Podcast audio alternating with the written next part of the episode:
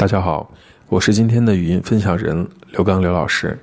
我今天想要分享的一篇文章叫做你有多久不唱情歌也许是家人的关系我喜欢唱歌。从很小很小的时候就喜欢。小的时候电视上有一个节目叫做每周一歌每周播放一首好听的歌曲。